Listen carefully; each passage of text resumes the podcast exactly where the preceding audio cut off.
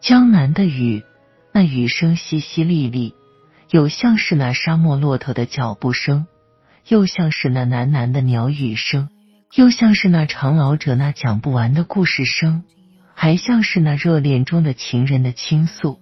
因此，江南的雨是多情的，富有诗意。听着那雨声，往往会勾起人们对如烟往事的遐思，得意之事，耻辱之事。皆随着雨水飘去，也即宠辱皆忘。那飘飘洒洒的雨，那有节奏的雨声，特别在雨夜，聆听那雨声，顿时会把心中的私心杂念濯洗干净，也极能静沉心，将自己的灵魂进行一次清洗。同时，经过那雨水的净化，第二天的外面世界的东西都干净多了，花儿也艳多了，雨中的万年青。松树等绿色植物在雨中的净化下更加娇翠欲滴。看到雨中的万年青树，会给人们一种生的希望、力量的召唤。江南的雨不像北国的雪花令人心寒，而是会给人一种暖意、一种亲切感、一种如遇春风的感觉。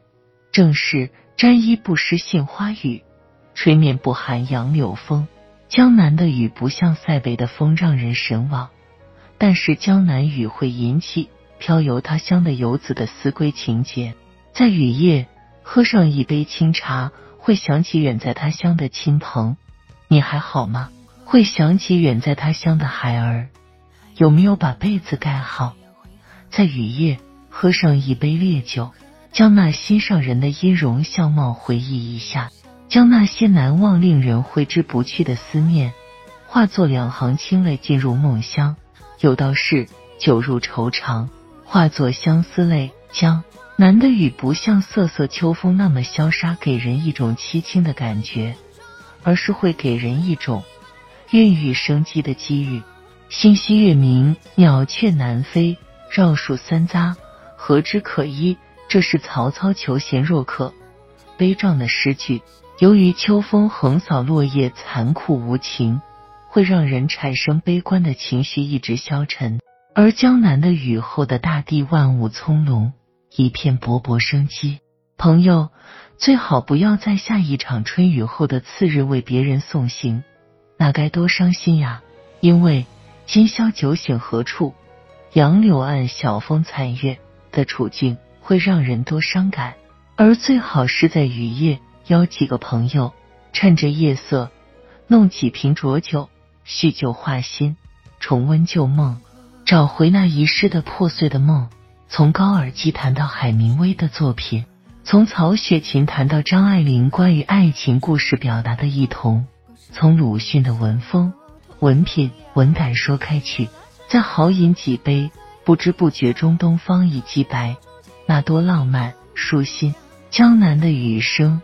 让我们想起春秋时期的古代圣人孔子及其《论语》，感觉这久违的古代文明正是现在人们所缺失的。如“有朋自远方来，不亦乐乎？己所不欲，勿施于人。温故而知新，不义之财，富于我如浮云。德不孤，必有邻。吾日三省吾身，三人行，必有我师焉。”这些就像是一个智慧的长者。在诲人不倦的教导我们，这雨声让我想起提倡杀身取义、立地成人的孟子；这雨声还让我想起主张非攻的墨子，还有法家的韩非子。《三字经》中有句：“赵中令学鲁论”，即是说宋朝的丞相赵普学习《论语》有半部《论语》治天下的效果。可见《论语》的巨大作用。在这缠绵地下着的江南的雨的夜里，我拜读《大学》《中庸》《论语》《孟子》以及宋朝朱熹的四书章句集注，从中受到古代文明的熏陶。读着这充满哲学光辉的书籍，才真正感到中国的文化源远流长、博大精深，而自己有限的生命，在历史的长河中只不过是沧海一粟。因此，要珍惜时间。如孔夫子所说：“逝者，如斯夫，不舍昼夜，在自己有限的生命中有所作为。”江南的雨不是古道西风瘦马。而是给人小桥流水人家之感。江南的雨让人产生无边的遐想，催人奋进。同时，江南的雨红了樱桃，绿了芭蕉，久旱又逢甘霖，一片生机。江南的雨，雨后天晴，万物静静，洗涤了污垢，净化了心灵。江南的雨正如暖和的春风，让万物复苏。赞美你，江南的雨。